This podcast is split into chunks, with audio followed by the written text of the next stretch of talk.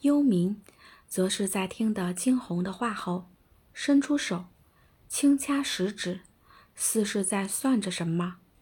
与此同时，眸中的凝重之意越发浓重。果然，魔觉醒了。你到底是什么人？他抬起头来看向惊鸿，细细地打量着他。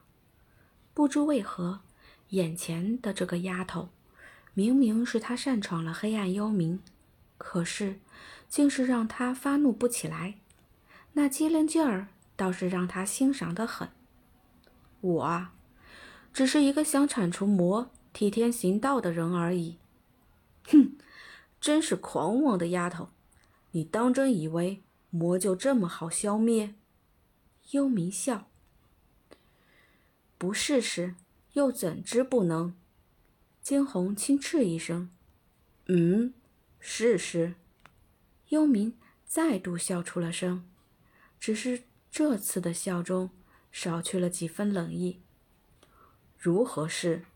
凭你这小身板，凭我自己一人当然不行。否则，我怎会来你黑暗幽冥向你讨那样东西？哦，你要的是什么？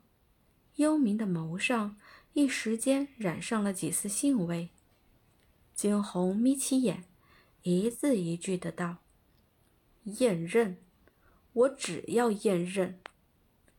幽冥微微一怔，随即笑了，那笑中透着几丝危险之意。哼，验刃可是我黑暗幽冥的宝物，怎是你说借就借？你不肯借？惊鸿抬起头来，直直的看向比他高上半头的幽冥的双眼。幽冥冷眉轻挑起，有趣，真的有趣。第一次看到一个不怕他的人，第一次有一个人敢如此的直视他，也是第一次有人敢用这种口气与他说话。我黑暗幽冥的宝物，自然不外借。那好，惊鸿唇角轻轻勾起，那笑中。带着几丝诡异。你若是不借，姑奶奶我就只有抢了。话落，惊鸿猛地一挥衣袖，袖中无数的粉末挥洒开来，粉末四溢，整个空气中都是那残留的粉末的味道。幽冥眸光轻闪，避开了方才粉末正面的袭击，奈何空气中早已充斥着这些。他的身上也早已沾染上了这些毒粉。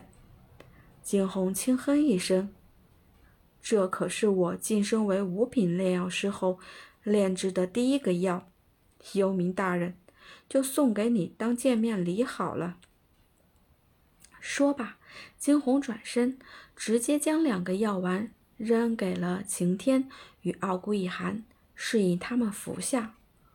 五品炼药师。这话不仅仅让幽冥惊讶在了原地，就连身后的刑天都不免一惊。刑天先是诧异，随即眸中燃起了巨大的喜意。天哪！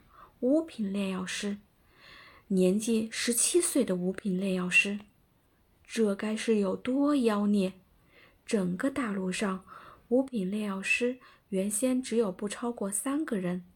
这几个五品炼药师，皆是耗尽了一辈子的心血才问鼎五品，哪里想到眼前这个丫头，不过十几岁的年纪，竟是轻轻松松的达到了。